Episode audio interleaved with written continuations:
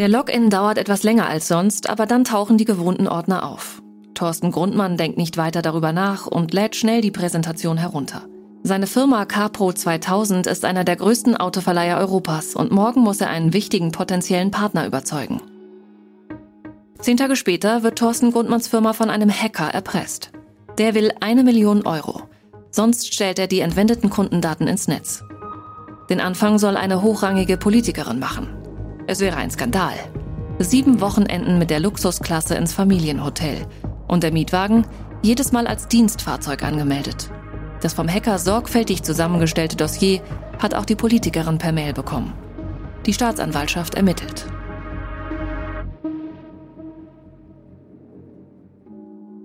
Die Geschichte von Thorsten Grundmann und seiner Firma Capro 2000 ist fiktiv. Aber jedes Jahr nutzen unzählige Hackerangriffe diese oder ähnliche Schwachstellen. Das Resultat politische Risiken, wirtschaftliche Schäden und gezielte Desinformation. Gleichzeitig wissen wir alle, ohne Internet geht heute fast nichts mehr. Wie kaum ein anderes Kommunikationsmittel ist es systemrelevant. Von Hackerangriffen und Datenlecks erfährt die Öffentlichkeit eher selten. Das Dunkelfeld ist schwer bezifferbar. Wir werden uns in diesem Podcast genauer ansehen, woran es liegt, dass solche Angriffe möglich sind und wie das mit einem technischen Hintergrund zusammenhängt, der uns bis in die frühen Tage des Internets zurückführt. Dabei hilft uns Daniel Völsen. Er war schon immer einer, der wissen wollte, wie Computer funktionieren. Dann hat er Politikwissenschaften studiert und kann heute beide Themenbereiche vereinen. Das tut er als Wissenschaftler für die Stiftung Wissenschaft und Politik. Sein Themenfeld heißt Digitalisierung und internationale Politik. Er wird uns erklären, warum die globale Infrastruktur des Internets immer mehr zum Politikum wird und was wir heute tun sollten, um das Internet der Zukunft zu gestalten. Mein Name ist Roman Kern. Ich freue mich auf einen spannenden Podcast. Um zu verstehen, was unserem fiktiven Thorsten Grundmann hier passiert ist, muss ich etwas ausholen. Wenn wir im Internet surfen, uns im Internet bewegen, dann geben wir häufig nur die Namen von Webseiten ein. Für den Computer steht dahinter dann aber eine Nummer, die sogenannte IP-Adresse. Um herauszufinden, welche IP-Adresse sich hinter einer Website verbirgt und um dann den entsprechenden Kontakt zu dem Server herzustellen, erfolgt eine komplexe Kommunikation. Von meinem Browser, mit dem ich das Internet benutze, geht eine Anfrage an meinen Internetprovider, über den ich ins Internet komme, der die entsprechenden Informationen dazu, welche IP-Adresse jetzt hier eigentlich erforderlich ist, vom globalen Netz der sogenannten Domain Name Server erhält. Das Netz dieser Domain Name Server oder kurz DNS-Server ist sowas wie ein riesiges Telefonbuch, in dem alle Internetnamen, also alle Domainnamen, verbunden werden mit IP-Adressen. Das heißt, wenn ich jetzt also eine Domain, einen Namen eingebe, dann wird dieser Name aufgelöst, zugeordnet zu einer IP-Adresse. Diese Anfrage, dieses ganze System geht in dieses Adressbuch rein, sucht heraus, welcher Server denn jetzt eigentlich angesteuert werden soll, gibt die Information zurück an meinen Browser und so gelange ich dann zu der Webseite, die ich eigentlich auch besuchen möchte. Das ist alles ganz schön komplex. Kaum ein Internetnutzer macht sich klar, was beim Surfen alles hinter den Kulissen passiert. Was aber alle wollen, ist das Internet quasi in Echtzeit benutzen. Wir sind ungeduldig. Webseiten sollen möglichst schon da sein, Videos sofort starten. Damit das so schnell funktioniert, werden diese ganzen Informationen, die Zuordnung von Domainnamen und IP-Adressen auf verschiedenen Ebenen zwischengespeichert. Es geht nicht immer den ganzen Weg, sondern auf verschiedenen Ebenen werden diese Informationen abgelagert und können dann entsprechend auch schneller abgerufen werden. Das heißt, es wird bei meinem Internetprovider zum Beispiel vorgehalten, was die äh, IP-Adressen sind, die, die sehr häufig abgerufen werden. Und auch auf meinem Gerät werden die IP-Adressen, die ich regelmäßig ansteuere, zwischengespeichert. Das Problem ist aber, man kann an all den verschiedenen Stellen, wo die Zuordnung von Domainnamen und IP-Adressen stattfindet, diese Informationen im Prinzip auch gezielt manipulieren. Und dann werden meine Anfragen umgeleitet. Ich lande dann nicht mehr da, wo ich eigentlich hin wollte, sondern obwohl ich die gleiche Domain eingebe, lande ich bei einem anderen Server. Das ist natürlich ein Sicherheitsrisiko, weil ich auf einmal mit einem Server kommuniziere, mit dem ich eigentlich gar nichts zu tun haben wollte. Man nennt das DNS Poisoning, also aus dem Englischen vergiften. Man vergiftet die Informationen in diesem System und dadurch äh, leitet man äh, Anfragen von Nutzern an Stellen, wo sie eigentlich gar nicht hin wollten. Das ist, als würden wir jemanden anrufen und dabei die richtige Nummer wählen, aber in der Telefonvermittlung werden wir mit jemand völlig anderem verbunden. Wenn wir die Person kennen, mit der wir eigentlich sprechen wollten, sagen wir, tut mir leid, falsch verbunden und legen auf. Im Fall einer täuschend echt gemachten Webseite haben wir aber fast keine Chance, den Betrug zu bemerken. Genau das ist bei Thorsten Grundmann passiert. Nach dem ersten Schock über die Erpressung analysiert die IT-Abteilung von CarPro 2000 seinen Laptop. Leider kann nicht festgestellt werden, wo genau der Angriff erfolgt ist. Beim Internetprovider, auf dem Firmenserver oder direkt auf dem Rechner von Thorsten Grundmann. Klar ist aber, der falsche Eintrag in seinem DNS-Cache hat Thorsten Grundmann zu einer täuschend echt gemachten Kopie seiner Firmenseite geführt. Als er sich dort einloggte, gab er seine Daten preis. Um bei Thorsten Grundmann keinen Argwohn zu erregen, übernahm ein kleines Programm des Hackers seine Angaben und loggte ihn nur kurz darauf auf dem echten Server ein. Die kleine Zeitverzögerung hatte Thorsten Grundmann sogar noch bemerkt, aber nie hätte er gedacht, dass er genau in diesem Moment gehackt wurde. Für seine Firma hat die Sicherheitslücke im DNS-System jedenfalls gravierende Folgen. Die Lösegeldforderungen kann er zwar aus den Rücklagen aufbringen, aber eigentlich hatte er das Kapital zurückgestellt, um eine Innovation voranzutreiben, die einmal die Zukunft seiner Firma werden soll. Aber wie kommt es eigentlich, dass da jemand einfach so eine falsche Verbindung herstellen kann? Warum ist dieser entscheidende Punkt in der Infrastruktur nicht besser abgesichert? Um das zu verstehen, hilft ein Blick in die Vergangenheit. Recht verkürzt kann man sagen, dass äh, der Anfang des Internets äh, zu finden ist in den 1970er Jahren, als äh, das US-Verteidigungsministerium über seine Forschungsinstitution DARPA entschieden hat, ein solches Projekt anzustoßen, auch zu fördern. Und da ging es erstmal darum, überhaupt Wege zu finden, zwischen Maschinen Daten auszutauschen quasi Kommunikation zwischen Computersystemen herzustellen. Für uns heute selbstverständlich, damals etwas Neues. Ähm, das hatte auch militärische Interessen, aber erstmal fand das statt vor allem in einem universitären Rahmen. Auch da gibt es ein Interesse, Daten, Forschungsdaten zum Beispiel auszutauschen. In diesem Kontext war das Internet noch ziemlich klein. Alle Leute kannten sich, es war eine sehr persönliche Angelegenheit. Tatsächlich lag alles am Ende in der Hand einer Person. Das erklärt auch zum Teil, warum das Thema des Missbrauchs äh, dieser Strukturen damals noch gar nicht mitgedacht wurde. Aus diesem Kontext heraus gab es dann Anfang der 90er Jahre eine Entscheidung, eine sehr bewusste Entscheidung der US-Administration damals unter Clinton, das Internet für eine breitere Öffentlichkeit ähm, zugänglich zu machen. Und da hat man sich sehr bewusst entschieden, auf eine Politik der Privatisierung zu setzen. Also Anreize zu schaffen, Möglichkeiten zu schaffen, dass Unternehmen den Zugang zum Internet und Dienstleistungen im Internet als kommerzielle Dienstleistung anbieten können. Und genau ab dem Punkt boomt das Internet. Im Jahr 2011 veröffentlicht das Magazin Science Schätzungen zum Datenaufkommen im Internet. Die gehen davon aus, dass 1993 weltweit ein Prozent der Informationen über das Internet flossen. Im Jahr 2000 waren es bereits 51 Prozent und 2003 sogar schon 97 Prozent. Gleichzeitig nimmt auch die absolute Menge an digitalen Daten ständig zu. Audio, Video, alles wandert nach und nach ins Internet. Es ist die Phase, in der wir als breite Gesellschaft mit dem Internet in Berührung kommen. Das ARPANET funktionierte mehr wie ein privater Club, in dem sich alle kannten. Das Internet wurde zu einem öffentlichen Marktplatz, auf dem immer mehr unbekannte Teilnehmer Daten suchen oder speichern, miteinander kommunizieren oder handeln. Wir sollten uns klar machen, dass moderne Gesellschaften, wie wir sie uns eingerichtet haben, ohne das Internet heute nicht mehr denkbar und tatsächlich auch nicht mehr funktionsfähig wären.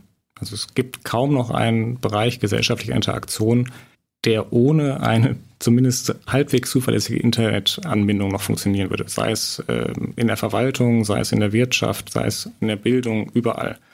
Corona hat uns das nochmal sehr deutlich vor Augen geführt, ähm, aber auch davor war schon klar, wir sind auf das Internet angewiesen. Wir haben heute eine gänzlich andere Art, eine viel stärkere, viel größere Bedeutung des Internets. Die zugrunde liegende Infrastruktur ist aber im Prinzip noch die gleiche wie vor 30 Jahren. Da hat sich natürlich schon im Detail ein bisschen was verändert, aber die wesentlichen Protokolle, das DNS-System zum Beispiel, all das ist im Kern nahezu unverändert. Es ist bemerkenswert, dass das System so leistungsfähig ist. Zu Recht wird das immer wieder hervorgehoben. Man hat sich das wahrscheinlich auch damals gar nicht vorstellen können. Und es ist schon spannend, dass diese damals geschaffene Technik das im Prinzip verpacken kann. Wir haben aber aus der Geschichte des Internets eben auch einige Schwachstellen, die man damals nicht so gesehen hat, die sich heute aber als solche erweisen, mit in unsere Zeit genommen. Thorsten Grundmann weiß das alles nicht. Er vertraut der Infrastruktur, die er mit dem Internet selbstverständlich nutzt. Dann muss er plötzlich feststellen, dass sie alles andere als sicher ist. Die Zahlung des Lösegelds kostet ihn viele schlaflose Nächte und wirft seine Firma beträchtlich zurück. Wenigstens hält sich der Hacker an seine eigenen Regeln nach der Zahlung des Lösegelds hört Thorsten Grundmann nichts mehr von ihm. Aber die Episode bleibt ein dunkler Fleck in der Firmengeschichte. Thorsten Grundmann lebt noch Jahre später mit der Angst, dass da doch noch etwas nachkommt. Und mit der Frage, was können wir tun, um so etwas in Zukunft zuverlässig auszuschließen? das zentrale Sicherheitsproblem, das wir beim DNS-System haben, über das wir gerade schon gesprochen haben, auch bei unserem Herrn Grundmann, ist ja, dass Daten manipuliert werden. Das kann an verschiedenen Stellen passieren und dass ich dann am Ende eine falsche Information kriege, dass meine Anfrage über eine Domain an den falschen Server weitergeleitet wird. Und da gibt es jetzt einen Vorschlag, gibt es auch schon seit einigen Jahren, nennt sich DNS-Sec, DNS-Security. Und die Idee hierbei ist nochmal einen Mechanismus zu schaffen, über den verifiziert wird, den sichergestellt wird, dass ich die richtigen Informationen kriege.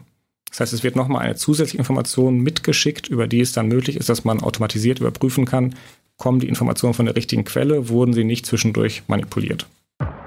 DNSSEC klingt erstmal wie die perfekte Lösung. Doch leider stagniert die Einführung. Der Standard existiert schon seit 2005.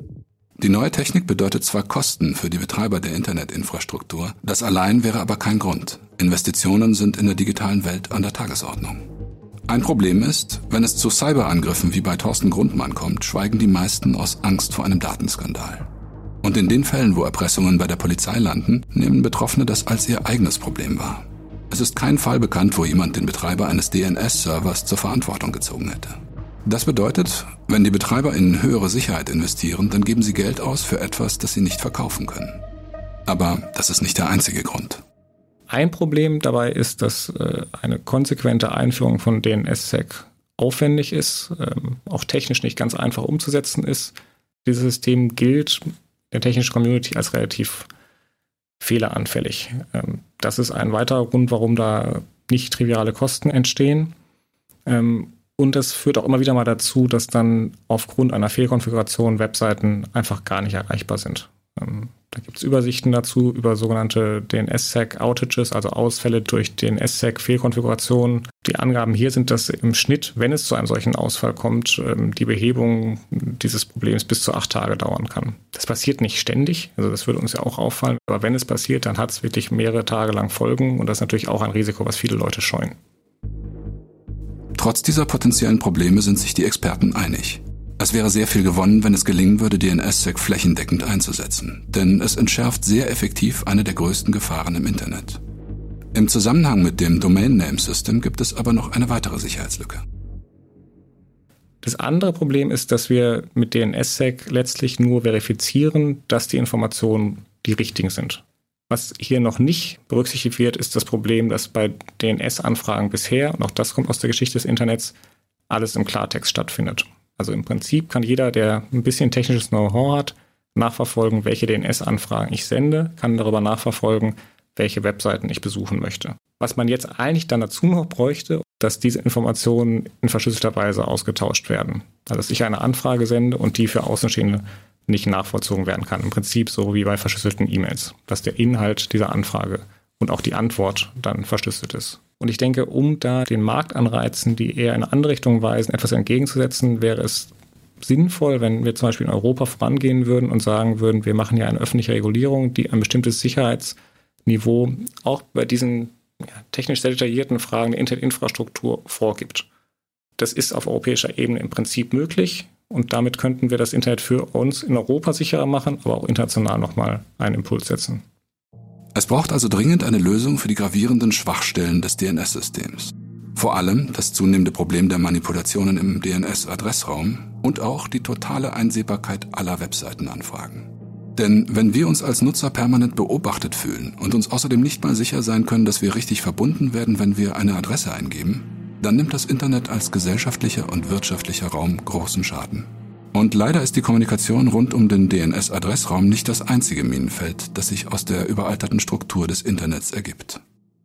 Durch die Erpressung wurde die Entwicklungsabteilung von CarPro 2000 mehrere Jahre zurückgeworfen. Trotzdem arbeitet sie weiter an innovativen Lösungen für den Markt rund um das Thema Mietwagen. Intern nutzt die Firma schon länger eine eigene Software zur Optimierung von Fahrzeugstandorten. Jetzt will Thorsten Grundmann diese mit einem Partner auf dem amerikanischen Markt anbieten. Die Teams kommunizieren monatelang per Mail und Videokonferenz und tauschen auf diesem Weg auch eine Menge sensibler Daten aus. GPS-Datensätze, Ideen, Konzepte und Programmiercode. Doch als Thorsten Grundmann die Software beim amerikanischen Patentamt anmelden will, erfährt er, dass genau so ein Patent gerade eingereicht wurde. Und zwar von einer chinesischen Firma. Zum Glück kann er nachweisen, dass er schon vor Monaten von einer amerikanischen Kanzlei rechtliche Fragen abklären ließ. Im Mailverkehr findet sich Wort für Wort das Szenario, das auch der chinesische Antrag beschreibt. Die Chinesen haben dreisterweise sogar mehrere Grafiken direkt übernommen. Es beginnt ein Rechtsstreit, der sich über viele Monate hinzieht. Am Ende entscheidet das amerikanische Patentamt zugunsten von CarPro 2000. Die beträchtlichen Anwalts- und Gerichtskosten muss allerdings Thorsten Grundmanns Firma stemmen. Außerdem bleibt bei ihm das unerträgliche Gefühl zurück, ausgespäht worden zu sein. Die Geschichte lässt ihm keine Ruhe. Nach einigen Wochen beauftragt er einen IT-Forensiker, der Sache nachzugehen. Was ihm der erklärt, zeigt ihm eine Welt hinter den Kulissen des Internets, von der er keine Ahnung hatte. Wir haben mittlerweile, ich glaube, etwa 8 Milliarden Geräte, die im Internet äh, verbunden sind miteinander. Und zwischen all diesen verschiedenen Geräten gibt es Verbindungslinien. Um Daten im Internet auszutauschen, brauchen wir im Prinzip zwei Informationen. Wir brauchen die Adresse, dafür nutzen wir das DNS-System, dass wir wissen, mit welchem Server sollen Daten ausgetauscht werden. Und weil das Internet ein so großes Netzwerk ist und auch ein dezentral organisiertes Netzwerk ist, brauchen wir zudem eine Information, welchen Weg die Daten von Server A zu Server B nehmen sollen. Dafür gibt es das Border Gateway Protocol, BGP. Über dieses Protokoll senden die großen ähm, Server, die großen Router, über die Daten geleitet werden, Informationen darüber, welche Verbindungen sie anbieten können. Also ein Server, ein Router, der in äh, Frankfurt steht, sagt zum Beispiel, dass er mit einer bestimmten Geschwindigkeit Daten nach München schicken kann. Man kann sich das vorstellen wie ein permanentes Gespräch zwischen Computern. Server melden sich an oder ab. Sie teilen sich gegenseitig mit, wie schnell sie eine Anfrage weiterleiten können und über wie viele weitere Server der Weg führt. Das BGP weiß sozusagen, welcher Weg der beste ist. Und alle Computer richten ihren Datenfluss an diesem Kompass aus. Dieser Autopilot ist nicht nur praktisch, er macht das Internet in besonderer Weise widerstandsfähig. Fallen einzelne Server aus, werden die Daten automatisch über andere Server geleitet, weil fast in Echtzeit Informationen vorliegen über die aktuell beste neue Route. Genau das macht das System aber auch angreifbar. Es kann hier zu Störungen kommen. Das kann zum einen tatsächlich eine Art Unfall sein, dass ein Server zum Beispiel sagt, hier, ich kann eine super Verbindung zu Punkt B anbieten, obwohl ich das gar nicht kann dann werden Daten an die falsche Stelle geleitet und die Vermittlung der Daten dauert länger. Man kann dieses System aber natürlich auch nutzen, um gezielt Daten umzuleiten. Also ein Server kann einfach behaupten, ich habe die beste Verbindung und da es in diesem System bisher keinerlei Kontrollinstanzen gibt, werden die Daten an diesen Weg wählen. Das wird nochmal mehr zum Problem in dem Maße, in dem diese Informationen sich quasi von selber auch im Internet weiter verbreiten. Also ein Teilnetz gibt Informationen heraus, ich habe eine gute Verbindung von C nach D und diese Information verteilt sich dann auch sehr schnell global quasi im Internet. Das erinnert an eine Taktik, die früher bei der Kriegsführung oft eingesetzt wurde. Wenn die gegnerischen Truppen heranzogen, verdrehte man absichtlich die Straßenschilder. Dahinter stand die Hoffnung, dass die Soldaten den Weg nicht finden würden oder zumindest einen Umweg nehmen mussten. Der von Thorsten Grundmann beauftragte IT-Forensiker findet Spuren, die belegen, im Laufe mehrerer Wochen wurde immer wieder die gesamte Kommunikation von CarPro 2000 mit den amerikanischen Partnern über chinesische Server umgeleitet. Thorsten Grundmann ist irritiert und fragt sich, warum das niemand bemerkt hat. Aber der IT-Forensiker erklärt ihm, dass im laufenden Betrieb niemand eine Chance hat, so etwas zu entdecken. Alles läuft weiterhin flüssig, auch Videokonferenzen. Und wenn es doch mal kurz hakt, denkt jeder, da fließen so viele Daten, sowas passiert halt mal.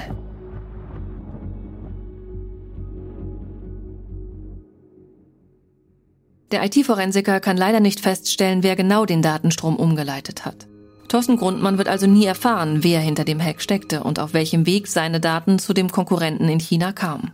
Aber ihm ist klar, schon wieder gab es ein Sicherheitsdebakel mit dem Internet und es hätte beinahe nochmal desaströse Folgen für seine Firma gehabt. Wenn Hacker den Datenstrom des Internets umleiten, weil sie sich unrechtmäßig Einblick verschaffen wollen, dann ist das, als würde jemand einen Fluss umleiten, weil er die Fische fangen will, die normalerweise woanders hinschwimmen. Ein mögliches Szenario ist dabei, dass jemand ganz konkrete Daten abgreifen will. Man spricht davon BGP-Hijacking, also quasi die, die Geiselnahme dieses Protokolls zur Umleitung von Daten. Das kann zu Fehlern führen, das wird aber auch zum Teil von Staaten ganz bewusst eingesetzt. Die Fälle, die hier dokumentiert sind, sind zum Beispiel, dass Daten, die eigentlich innerhalb der USA ausgetauscht werden sollten, wo es zum Teil auch um Regierungskommunikation ging, durch eine falsche BGP-Information über China geleitet wurden. Dann waren sie da auf den Server verfügbar und konnten da sehr wahrscheinlich dann auch ausgewertet werden. Das ist eine Technik, für die China in gewisser Weise bekannt ist. Ähm, wir wissen aber auch, dass es andere Staaten gibt, die das genauso machen. Äh, seit den Snowden-Enthüllungen ist hinreichend plausibel dokumentiert, dass auch die NSA diese Technik benutzt. Die haben dafür den etwas freundlicheren Begriff Traffic Shaping, also die, die Formung des Datenverkehrs. Am Ende ist es genau das gleiche wie BGP Hijacking. In den Snowden Papers dokumentiert ist der Fall, dass man das im Jemen gemacht hat, um hier Datenflüsse abzugreifen. Jenseits von politisch oder wirtschaftlich motivierter Spionage kann auch die Beobachtung von Datenflüssen interessant sein. Wer steht mit wem und wie intensiv in Kontakt? Mit Big Data-Technologien lassen sich aus solchen Daten erstaunliche Erkenntnisse destillieren. Aber wie kann es eigentlich sein, dass ein dermaßen fundamentales Element der Internetinfrastruktur so schlecht abgesichert ist? Auch hier hilft der Blick zurück. In einer eigentlich ganz schönen Weise spiegelt sich im BGP-Protokoll auch nochmal so ein bisschen der ursprüngliche Geist des Internets wieder. Als ein dezentrales Netz und ein Netz, das im Wesentlichen darauf basiert, dass sich alle Teilnehmer an diesem Netzwerk gegenseitig vertrauen. In der Anfangsphase war das noch einfacher, man kannte sich im Wesentlichen. Heute haben wir ein riesiges Netz und es kann einfach nicht mehr diese Art von Vertrauen vorausgesetzt werden. Da zeigt es sich dann als Schwäche, dass es im BGP-Protokoll keine Möglichkeiten gibt, die Korrektheit, die Echtheit der Informationen, die hier ausgetauscht werden, zu kontrollieren. Thorsten Grundmann ist schockiert. Dass es so einfach war, seine gesamte hochsensible Kommunikation abzufangen, verunsichert ihn massiv. Er beauftragt den IT-Forensiker mit der Entwicklung eines abhörsicheren Systems. Das dauert Monate, kostet eine beträchtliche Summe und bedeutet am Ende einen ganz schönen Verlust von Komfort. Thorsten Grundmann weiß jetzt, dass der größte Teil der modernen und vermeintlich sicheren Kommunikationstools unfassbar schlechte Sicherheitsstandards hat. Nach dem Gespräch mit dem IT-Forensiker irritiert ihn eine Tatsache ganz besonders. Das Problem BGP Hijacking ist nicht nur bekannt. Es gibt sogar schon lange eine Lösung dafür. Die wurde aber einfach noch nicht eingeführt. Im Prinzip ist ja das Kernproblem ganz einfach. Jeder kann Informationen einspeisen und keiner kann kontrollieren, ob es echte Informationen sind. Und eine Idee hier unter dem Namen BGP-Sec, BGP Security diskutiert, ist, dass man diese Informationen noch mit einer Zusatzinformation versieht, äh, aus der hervorgeht, von wem sie kommt, sodass nachverfolgbar ist, äh, wer Informationen eingespeist hat. Und das macht dann auch möglich nachzuverfolgen, okay, wenn jetzt da von einer Quelle ständig falsche Informationen kommen, sollten wir diese Informationen wohl mit Vorsicht genießen, die auch nicht sofort weitergeben. Im Grunde zeigen sich bei der Diskussion um BGP-SEC ähnliche Probleme wie bei der Diskussion um, um das DNS-System, die Einführung von Sicherheitsmechanismen im Sinne von DNS-SEC, ähm, wir auch schon beobachtet haben. Ähm, die Einführung von solchen Sicherheitsmechanismen ist technisch anspruchsvoll, und weil sie so anspruchsvoll ist, verursacht sie auch Kosten. Und das sind Kosten, die in der Regel niemandem zu vermitteln sind. Also keiner, kein normaler Endverbraucher, und ich verstehe es auch gut, hätte Lust, mehr zu zahlen für seinen monatlichen Internetzugang, weil jetzt BGP-Sec dabei ist. Das kann man einfach nicht vermarkten. Und insofern gibt es hier Marktanreize, die eher dazu führen, dass ähm, die beteiligten Unternehmen diese Investitionen scheuen. Und das ist bei BGP-Sec im Prinzip ganz ähnlich. Um dem ähm, entgegenzutreten, würde ich sagen, wäre es sehr hilfreich, wenn wir da tatsächlich eine stärkere öffentliche Intervention sehen würden, wenn wir zumindest innerhalb Europas sagen würden, wir wollen hier ein höheres Maß an Sicherheit auch auf dieser Ebene der Internetinfrastruktur und geben deshalb verbindlich vor, dass alle Unternehmen in Europa diese Art von Sicherheitsmechanismen einführen müssen. Die werden nicht begeistert sein, wenn es alle machen müssen, hat aber auch keiner dadurch einen besonderen Nachteil und es sind auch am Ende Kosten, die verkraftbar sind. Das Problem bei der Veränderung vorhandener Technologien und auch bei der Einführung neuer Lösungen sind aber nicht nur die Kosten, sondern auch die Kompatibilität. Im Internet arbeiten Millionen von Servern zusammen. Wenn ein Teil des Internets beginnt, andere Technologien einzusetzen, dann kann sich das so auswirken, als würde dieser Teil plötzlich eine andere Sprache sprechen. Und das kann zu einer Spaltung der digitalen Welt führen. Diese Spaltung wird von manchen, vor allem von autoritären Staaten, teilweise jetzt schon willentlich befördert. Für den letzten Teil unserer Geschichte wagen wir einen Sprung in eine mögliche nicht weit entfernte Zukunft. Was wir hier sehen, schärft den Blick für mögliche Auswirkungen. Ein paar Jahre später ist die Software von CarPro 2000 Marktführer bei den amerikanischen Autoverleihern. Eine speziell angepasste Version fokussiert den Carsharing-Markt. Und weil dieser Markt gerade in Russland besonders boomt, will Thorsten Grundmann vor Ort nach einem Partner suchen. Die russische Regierung hat aber in unserem möglichen Zukunftsszenario seit kurzem das nationale Internet fast vollkommen vom Rest der Welt abgekoppelt. Wenn russische Seiten im Ausland sichtbar sein wollen, muss das genehmigt werden und umgekehrt gilt dasselbe. Nach und nach wurden alle Kommunikationswege auf Linie gebracht oder abgeschaltet. Von Russland aus kann man mit dem weltweiten Internet nur noch über das Programm Rustel kommunizieren, das von der obersten digitalen Staatsbehörde zur Verfügung gestellt wird. Die Benutzung der meisten Programme zum Mailen, Chatten oder Browsen ist weiterhin möglich, aber der Staat kann mit seiner Software auf den Rechnern alles im Klartext mitlesen. Das mag alles wie Science Fiction klingen, wie eine Dystopie. Tatsächlich ist es aber so, dass das schon die Realität ist, in der wir heute leben. Also es gibt eine ganze Reihe von Staaten, die auch heute schon ganz aktiv daran arbeiten, ihren Teil des Internets vom weiteren globalen Internet abzukoppeln. Sicherlich am fortgeschrittensten hierbei ist China. Die haben es geschafft, dass man quasi, wenn man in China ist, ein Internet nutzt, was sich erstmal genauso anfühlt wie das Internet bei uns. Man merkt aber dann ja sehr schnell, dass bestimmte Seiten dort nicht aufgerufen werden können, bestimmte Dienste nicht funktionieren.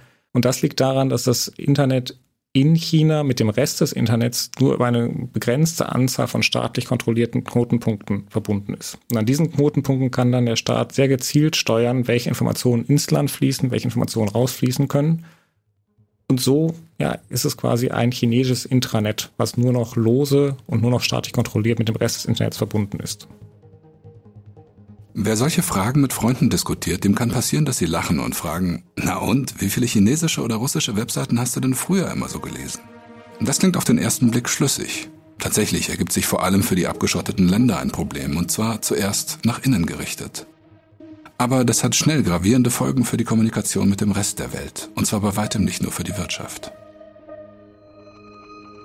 Anfang 2020 hat sich im Zuge der Corona-Pandemie gezeigt, was für globale Konsequenzen es haben kann, wenn ein Land, in diesem Fall China, nahezu absolute Kontrolle über seine Kommunikationskanäle ausübt. Im Ernstfall können unter Umständen überlebenswichtige Informationen nicht oder nicht schnell genug fließen. Denn für ein realistisches Bild von der Lage vor Ort ist das Ausland gerade auch auf Informationen aus der Presse oder aus der Bevölkerung angewiesen. Eigentlich ist Thorsten Grundmann begeistert von der Möglichkeit einer Ausdehnung seiner Geschäfte auf Russland. Als kleiner Junge ist er mit seinen Eltern im Bulli den langen Weg über Polen und die Ukraine ans Schwarze Meer bis nach Sochi gereist. Die Weite und die Schönheit des Landes hatten sich ihm damals eingebrannt. Heute, als Geschäftsmann, hat er aber große Schwierigkeiten, die Lage im Land einzuschätzen. Ihm ist klar, dass die Kontrolle der Kommunikation durch die Regierung nur ein stark gefiltertes Bild der politischen und gesellschaftlichen Realität durchlässt. Manchmal wünscht er sich eine internationale Organisation, die sich um die wichtigen Fragen in Bezug auf das Internet kümmert. Die technische Sicherheit der Struktur, die Offenheit der globalen Kommunikation und die Einhaltung der Menschenrechte. Vielleicht ein Gegenstück zum Internationalen Gerichtshof in Den Haag? Das Problem ist, wir haben eine solche Instanz nicht. Das Internet ist geschichtlich gewachsen als ein dezentrales Netz, wo eben genau diese Art von zentraler Steuerung nicht vorgesehen war. Und wir haben auch zunehmend eine zugespitzte Auseinandersetzung darum, wie eigentlich das Internet aussehen sollte. Ursprünglich war es getragen von einem amerikanischen Verständnis von, von Liberalität, ähm, auch einer liberalen Wirtschaftsordnung. Mittlerweile haben wir aber Gegenentwürfe. Es gibt letztlich eine Art autoritäre Variante des Internets, äh, wo bestimmte wirtschaftliche Freiheiten kombiniert werden mit sehr viel politischer Kontrolle. Und die Staaten, die ein solches Modell favorisieren, versuchen das auch auf Ebene der Internetinfrastruktur umzusetzen. Insofern haben wir da global mittlerweile bei weitem keinen Konsens mehr und deswegen auch keine Aussicht darauf, dass wir hier globale Lösungen autoritativ umgesetzt finden könnten. wir müssten uns wahrscheinlich auch fragen, ob wir das wollten. Also wenn wir jetzt eine Instanz hätten, die verbindlich vorgeben könnte, weltweit, wie das Internet aussehen würde, dann könnte es ja auch passieren, dass auf einmal die autoritären Staaten da die Oberhand gewinnen und dann auch uns das Internet einer Weise vorgeben, wie wir es sicherlich nicht haben wollen würden. Die Forderung nach einer globalen Herangehensweise, nach einer globalen Lösung ist aus der Sache heraus total richtig, trifft aber auf eine politische Realität, die sich zumindest aktuell dem entgegensetzt. Nach der Erfahrung mit der Spionageattacke ist Thorsten Grundmann im Umgang mit dem Internet vorsichtig geworden. Manche Freunde nennen ihn paranoid. In der Hoffnung, die Lage in Russland besser einschätzen zu können, liest er nächtelang in den Foren russischer Exilanten. Dabei überlegt er immer wieder, ob auch diese ganze Kommunikation von Russland überwacht wird. Der Gedanke macht ihm Angst. Wenn er die Posts in diesen Foren liest, spürt er die hilflose Wut und die Trauer vieler Exilrussen. Und er versteht, genau wie er prallen sie ab an der digitalen Mauer, wie der Westen die russische Internetpolitik inzwischen nennt. Es gibt keinen offenen Kanal mehr, der Russland mit dem Rest der Welt verbindet. In der Frage, wie wir das Internet gestalten wollen, wie wir das Internet auch global gestalten wollen, verbinden sich einerseits politische Ordnungsvorstellungen, andererseits aber auch Fragen der wirtschaftlichen Ordnung. Das Internet, man spricht dann irgendwie von Disruption, man spricht von, von Netzwerkeffekten, bringt auch eine eigene Art von Wirtschaften hervor. Wir sehen das ja auch bei uns, dass jetzt bestimmte große amerikanische Konzerne in bestimmten Bereichen, Cloud Computing etwa, KI, führend sind. Der gleichzeitige Export von politischen und wirtschaftlichen Ordnungsvorstellungen trifft natürlich auch Widerstand gegen eben dieses amerikanisch geprägte Modell des Internets. Auch wenn es liberal gesinnten Menschen vielleicht schwerfällt, den von Ländern wie China eingeschlagenen Weg als Gegenmodell gelten zu lassen, man kann nicht einfach beiseite schieben, dass Länder in Bezug auf das Internet sehr verschiedene Vorstellungen haben. Auch in Europa gibt es zum Teil berechtigte Interessen zu sagen, wir übernehmen nicht einfach all das, was ihr uns als Wirtschaftsordnung vorschlagt. Wir halten unsere Arbeitsschutzstandards dagegen, wir halten gewerkschaftliche Rechte dagegen oder wir halten auch Datenschutzansprüche dagegen. Bisweilen wird das von amerikanischer Seite auch schon wieder als Teil der Fragmentierung des Internets kritisiert, wenn wir sagen, wir wollen ein höheres Niveau an Datenschutz. Aber ich würde sagen, das ist Teil demokratischer Selbstbestimmung. Wie viel Schutz der Daten, der persönlichen Daten unserer Bürgerinnen und Bürger wollen wir denn? Das müssen wir uns dann auch von Amerikanern nicht vorgeben lassen. Es geht also nicht nur um die Frage liberal oder autoritär, sondern um gewachsene Traditionen des Denkens, des Arbeitens und der zivilgesellschaftlichen Freiheit. Und in diesem Konflikt stehen sich nicht nur ganze Staaten gegenüber, auch innerhalb liberaler Gesellschaften werden diese Fragen permanent neu ausgehandelt. Denn nicht nur autoritäre Staaten haben ein Interesse daran, das Internet nach ihren Vorstellungen zu formen. Auch innerhalb intakter Demokratien gibt es Interessengruppen mit einer eigenen Agenda in Bezug auf das Internet. Es ist dokumentiert, dass Staaten und innerhalb der Staaten vor allem die Strafverfolgungsbehörden und Nachrichtendienste ein Interesse daran haben, die Schwachstellen, die wir heute in der Infrastruktur des Internets sehen, für ihre Zwecke zu nutzen. Wir hatten da schon drüber gesprochen, den Fall der NSA etwa, die sich Methoden des BGP-Hijacking zu eigen gemacht hat, auch in liberalen, demokratischen Staaten ist es weit verbreitet, ähm, über Manipulation des DNS-Systems bestimmte Seiten, Inhalte zu unterdrücken. Das ist aus Sicht dieser Institutionen erstmal ein nachvollziehbarer Weg. Man muss sich aber klar sein, dass wenn man diese Schwachstellen bewusst offen lässt, um sie für diese Zwecke zu nutzen, man damit insgesamt das Niveau der Sicherheit des Internets ähm, auf einem, ich würde sagen, fahrlässig niedrigen Niveau belässt. Der Preis dafür, dass staatliche Stellen diese Schwachstellen für ihre Zwecke nutzen können, ist, dass Politiker ausgespäht werden können, dass Wirtschaftsspionage auf diesen Wegen gemacht werden kann, dass am Ende auch wir als Bürger in unserer Privatsphäre bedroht sind. Wenn es diese Schwachstellen gibt, werden sie auch von anderen Akteuren genutzt. Sie werden dann nicht nur von dafür legitim autorisierten Stellen genutzt, sie werden auch von Akteuren mit deutlich finsteren Absichten äh, eingesetzt. Jenseits der Interessen von Wirtschaftsunternehmen und Nachrichtendiensten ist also die eigentliche Frage, was für ein Internet wollen wir? Welche gesellschaftliche Realität soll es abbilden? Und welche Rolle will Deutschland bzw. die EU bei der Gestaltung des Internets in Zukunft übernehmen? Für Deutschland und Europa ist das eine schwierige Situation. Wir haben bestimmte aus unserer politischen Ordnung erwachsene Vorstellungen davon, wie ein Internet aussehen sollte, dass dort etwa Grund- und Menschenrechte gewährleistet werden sollen, wir haben auch ein Interesse, klar formuliert, an einem wirklich globalen Internet. Und das trifft eben jetzt auf eine Realität, in der mächtige Staaten dem ein autoritäres Modell entgegenstellen. In dieser Konstellation würde ich sagen, geht es erstmal darum, das zu bewahren, was an gemeinsamer Substanz global noch vorhanden ist. Also noch haben wir ein gemeinsames Internet. Es gibt Tendenzen von Staaten zum Teil sehr stark, sich davon abzukoppeln, aber selbst die haben noch ein Interesse daran, in einer abgeschwächten, staatlich kontrollierten Weise am globalen Internet teilzunehmen. Es gibt da zum Teil äh, den Vorschlag, das zu fassen als den Public Core, den öffentlichen Kern des Internets. Das sind dann eben auch zum Teil schon die Basisprotokolle, über die wir gerade gesprochen haben, DNS, BGP. Geht es auch um die physische Infrastruktur. Und es gibt Initiativen zu sagen, lasst uns diesen öffentlichen Kern oder wie ich es in meiner Studie nenne, das Fundament des Internets, lasst uns das bewahren. Das ist weniger als die, sagen wir mal, sehr hochtrabenden Vorstellungen Anfang der 90er, das Internet wird äh, Freiheit und Demokratie in der Welt verbreiten, da sind wir nicht. Es geht darum, jetzt erstmal das, was wir an gemeinsamer globaler Kommunikationsinfrastruktur haben, das zu bewahren. Und dafür kann man sich einsetzen, sollte Deutschland, sollte Europa sich einsetzen. Auch in dieser sehr schwierigen Situation können wir da was tun. Wir können mit eigenen Initiativen als Vorbild vorangehen. Wir können vorführen, wie wir uns ein sicheres und ein freies Internet vorstellen, wie wir da auch die Trade-offs, die, die Abwägung zwischen Sicherheit und Freiheit für uns gestalten. Und wir können, glaube ich, noch sehr viel aktiver versuchen, für diese Idee vom Internet, für diese Vision vom Internet in der Welt zu werben. Im Moment tun das auch die autoritären Staaten. Die gehen durch die Welt und haben da ein Angebot, was für viele ähm, Regierungen attraktiv ist. Und dem müssen wir etwas entgegenhalten. Wir müssen erklären, warum unsere Idee eines freien und sicheren Internets letztlich eine ist, die auch in ihrem Interesse sein könnte. Ich würde sagen, sein sollte. Wenn Staaten sich abkapseln, dann hilft natürlich auch eine Diskussion über DNSSEC nicht mehr weiter. Dann bleibt nur der oft lange Weg der internationalen Politik. Und der Ruf nach einer global einheitlichen Regelung des Internets weist in dieselbe Richtung. Das liegt an der extrem komplexen Materie und den weltweit sehr verschiedenen Vorstellungen, wie bestimmte Fragen ideal gelöst werden müssten. Wer versucht, so etwas wie die DNA des Internets zu definieren, wird vielleicht nur bei zwei zentralen Aspekten landen. Netzwerk und Kommunikation.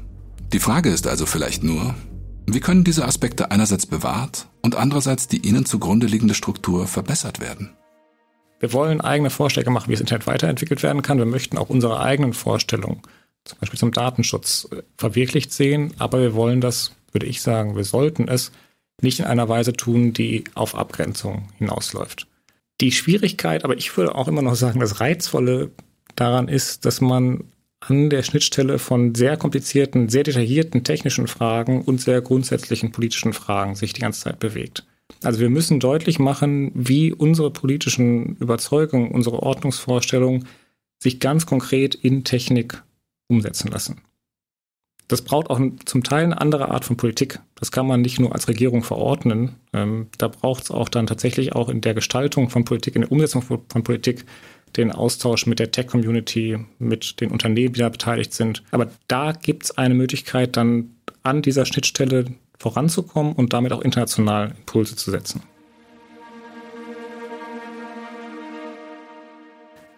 Um das etwas praktisch vorstellbar zu machen, wir könnten in Europa vorgeben, dass wir zum Beispiel solche Sicherheitsmechanismen wie den SSEC oder BGP-SEC verpflichtend einführen. Das würde die Kompatibilität mit dem Rest des Internets nicht gefährden. Das europäische Internet wäre weiterhin erreichbar, wir könnten weiterhin mit dem Rest der Welt kommunizieren.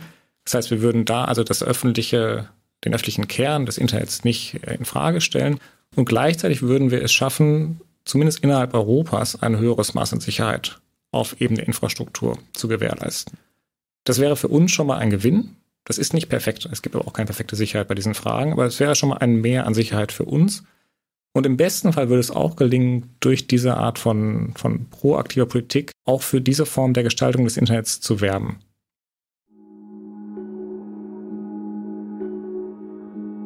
Das Internet und seine Struktur, das ist ein Themenbereich, der schnell komplex wird. Die Problemfelder, die wir hier im Podcast angesprochen haben, sind nicht einfach zu verstehen. Ich hoffe, dass es diesem Podcast gelungen ist, der Komplexität einerseits gerecht zu werden, sie aber andererseits verständlich zu präsentieren und dabei zu zeigen, welche Bedeutung scheinbar nerdige Detailaspekte für jeden haben, der sich im Internet bewegt. Mein Name ist Roman Kern und ich bedanke mich bei Daniel Völsen für den sachkundigen und detailreichen Einblick, den uns seine Studie eröffnet. Sie heißt Risse im Fundament des Internets und kann auf der Seite der Stiftung Wissenschaft und Politik kostenfrei heruntergeladen werden. Ein Link findet sich außerdem in den Shownotes zu diesem Podcast.